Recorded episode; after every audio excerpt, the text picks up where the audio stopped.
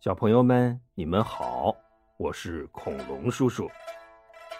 上一集我们讲到啊，老将黄忠一刀劈死了夏侯渊，曹军群龙无首，顿时大乱。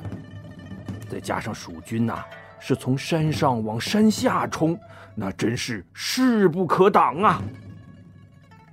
逃兵跑回定军山，张合得着信儿也坐不住了。他立刻披挂上马，就带着剩下的人冲下山去增援。走到半路上，正好撞见黄忠迎面杀来，两个人不由分说，各自挥刀舞枪，就杀在了一起呀。正打着呢，曹军的身后啊，突然又乱了。怎么回事啊？原来呀，黄忠去打对山之前。特意安排了偏将陈氏，哎，就是被夏侯渊活捉的那位，让他埋伏在半路，专等着张合下山，好把他前后夹击，做成肉夹馍呢。张合扭头一看，哎呦喂，这黄老头可真是我的克星啊！得嘞，我打不过你，躲着您老总行吧。他虚晃一枪，掉头就跑。谁知啊，没跑出去多远啊，刀唠唠一声炮响，从山后又闪出一员大将来。谁呀？常山赵子龙。原来呀，赵云按诸葛亮的吩咐，藏在山后，准备接应黄忠。可这些天。竟看着黄老爷子逞威风了，把他憋得够呛。这回呀，总算能拿张和顺顺气了。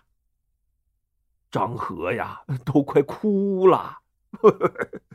今儿个是冤家大聚会嘛，这位爷我更惹不起呀。他一闷头，使劲一甩马鞭子，呼噜呼噜呼噜呼噜顺着小路就窜出去了。张合呀，带着残兵败将，七拐八拐，好不容易回到了定军山下。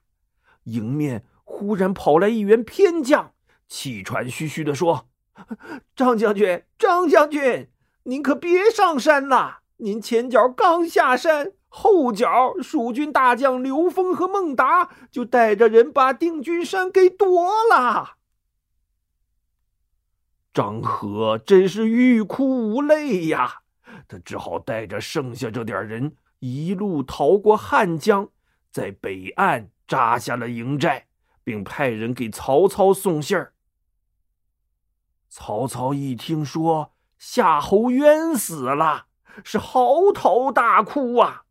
夏侯渊不仅是他的得力干将，还是他家族里的兄弟呢。哭着哭着。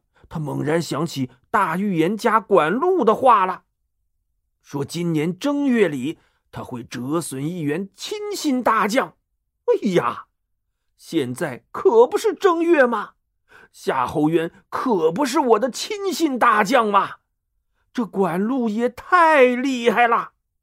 来人呐，快回去把管路先生请过来。那哪儿还找得着啊？管路啊，早就跑没影了。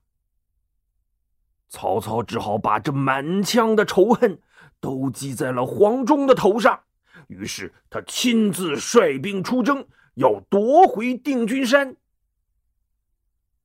大军来到汉江北岸，张合就建议说：“大王，我们在汉中的粮食补给目前就只剩下米仓山了，为了安全起见。”我建议把米仓山的粮食全都搬到这北山大寨来吧。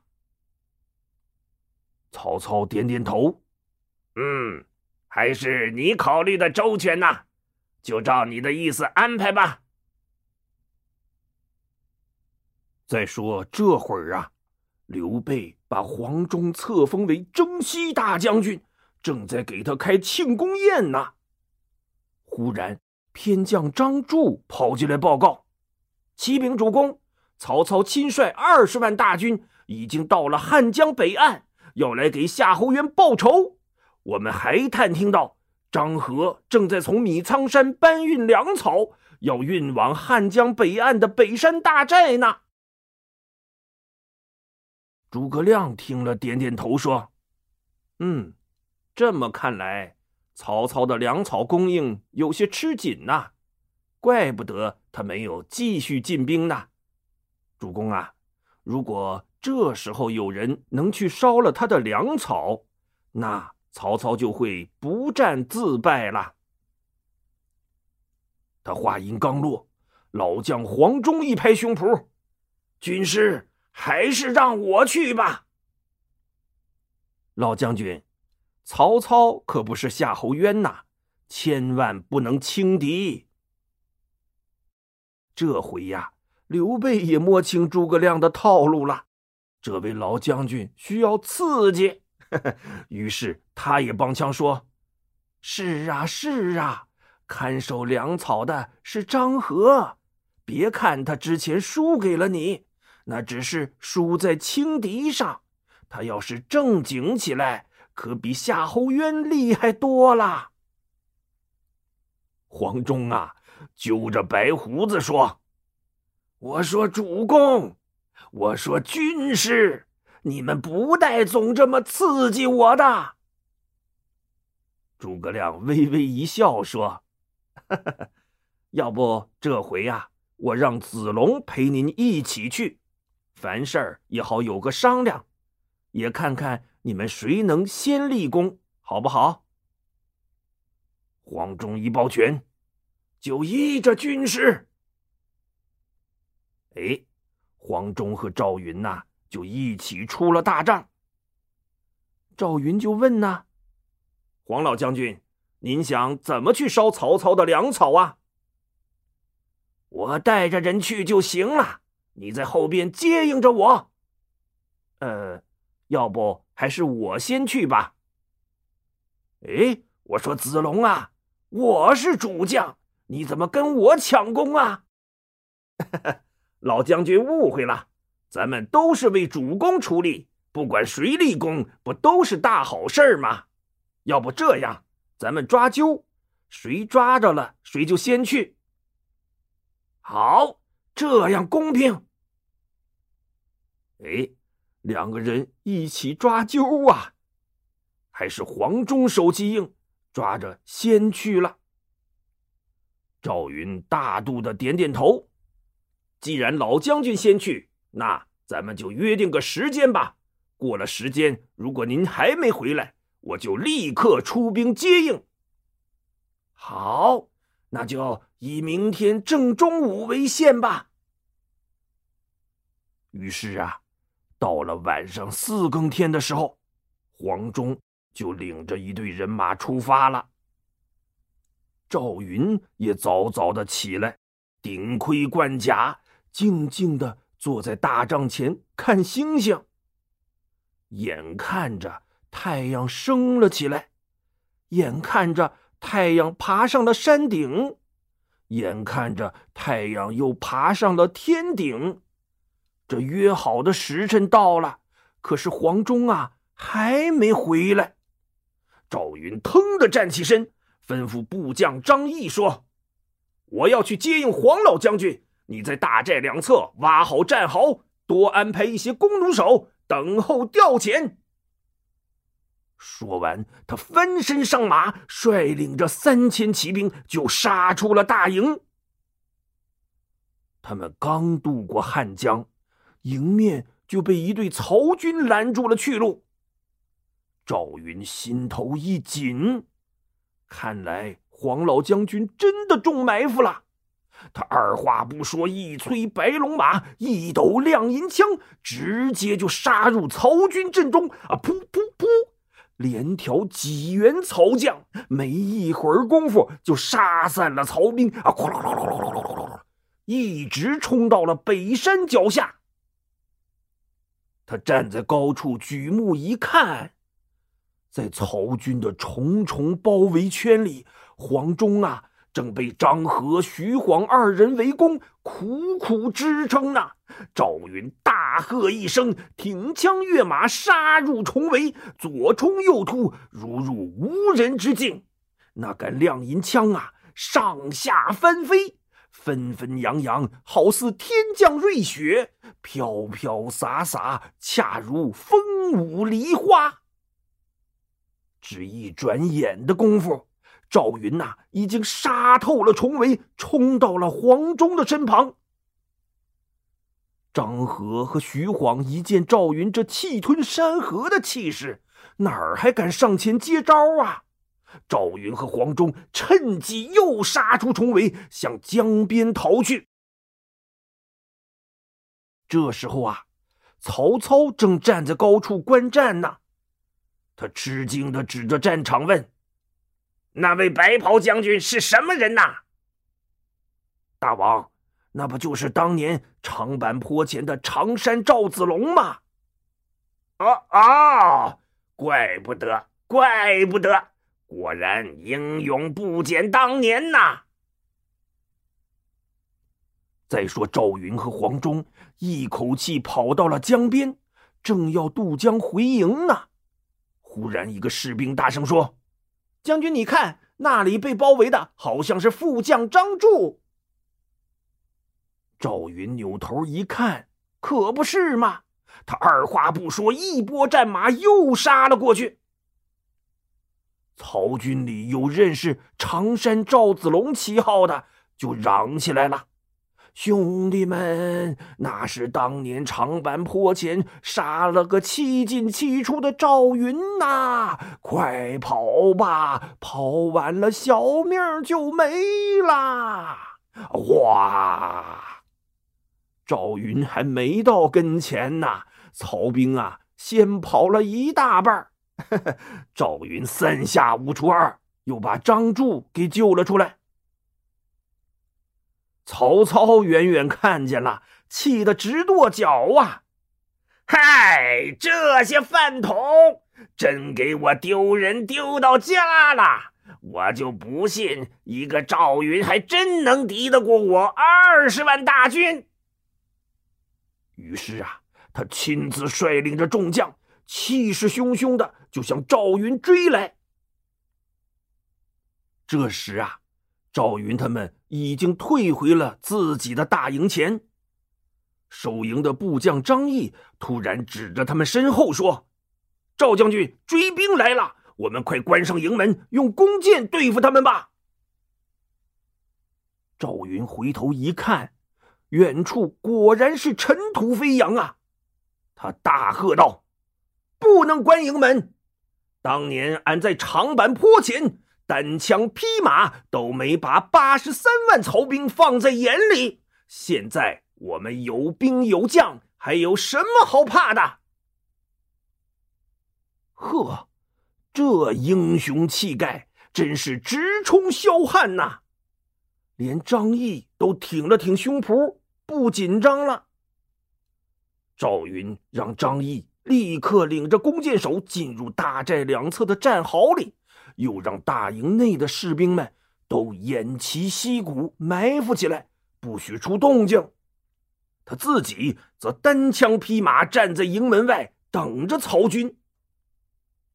不一会儿啊，张合、徐晃的先头部队就追到大营前了。他俩吁，勒住战马，仔细一看，这怎么个意思啊？这是营门大敞大开的，大营里静悄悄的，赵云还自个儿站在外边。这、这、这、这不会有埋伏，故意让我们冲进去吧？他们正犹豫着呢，后边的大部队就跟上来了。曹操走到阵前一看，冷笑一声：“哼，他这是疑兵之计，吓唬我们的。冲进去！”魏王亲自下令，那谁还敢犹豫呀？曹兵呐喊着就向赵云冲过来了。可曹操这个人多疑呀，他虽然下令冲锋了，可眼睛却眨也不眨的。盯着赵云的反应，心说：“如果是疑兵之计，那赵云不可能等死，肯定得逃跑啊。可是眼看着曹兵就要冲到营门前了，赵云呐还是镇定自若，一动不动的。曹操慌了，大吼一声：“快快，鸣金收兵，有埋伏！”啊，当当当当当当，一阵铜锣声响。曹军士兵啊，正喊着“冲啊，杀呀”，立刻变成了“快跑啊，快撤呀”，哗，又全都转身往回跑。这打仗啊，打的就是个士气。曹军要是真冲进蜀军大营，赵云呐，也只能以死相拼了。可冲到一半，突然这么一撤，那可就兵败如山倒了。赵云哪能错过这个机会呀？他把亮银枪在空中一挥，埋伏在两侧的弓箭手啊，嗖嗖嗖嗖嗖嗖，是乱箭齐发呀。与此同时，大寨里里外外突然喊声大作，金鼓齐鸣。这会儿啊。太阳已经落山了，天色暗了下来。曹操他也看不清楚周围有多少蜀军。他骑在马上一拍大腿：“嗨，你看看，我说有埋伏吗？安全第一，我先撤了。”他老哥一拽缰绳，哗啦啦啦啦，扭头就跑了。赵云呐，再次把亮银枪一挥。蜀军呼啦啦冲出大寨，像赶羊群一样，就把曹军一直赶到了汉江边上。曹军这么多人，他一时也找不到那么多渡船呐。结果前拥后挤，像下饺子一样，淹死的、踩死的，是不计其数啊。曹操好不容易逃到了北岸。可还没回过神儿呢，突然周围再次喊声大作。怎么回事啊？原来是刘封和孟达奉了诸葛亮的命令，从小路绕到了汉江北岸来劫营了。曹军现在已经是惊弓之鸟了，这黑灯瞎火的，又不知道蜀军到底有多少兵马。什么大营啊，粮草啊，全部要了，还是小命最要紧呐！啊，哗！他们跟着曹操啊，一口气就逃回了南郑城。这下蜀军可来了个大丰收啊！赵云夺了曹军的大营，黄忠劫了北山粮草。汉江沿岸，曹军扔下的兵器、马匹和各种装备，那更是不计其数啊！捷报传回了加盟关，刘备带着诸葛亮亲自赶来慰问。他问赵云手下的部将：“嗯，你们赵将军这一仗是怎么打的呀？”这几个人七嘴八舌、眉飞色舞的讲了一遍。把刘备听得呀直吐舌头。子龙用这么点兵力，居然能把曹操二十万大军吓得屁滚尿流的，他可真一身都是胆呐！于是啊，刘备立刻册封赵云为虎威将军。小朋友们。你们说赵云是不是太厉害了？嗯，好了，今天的故事就讲到这里吧，我们下期节目再见。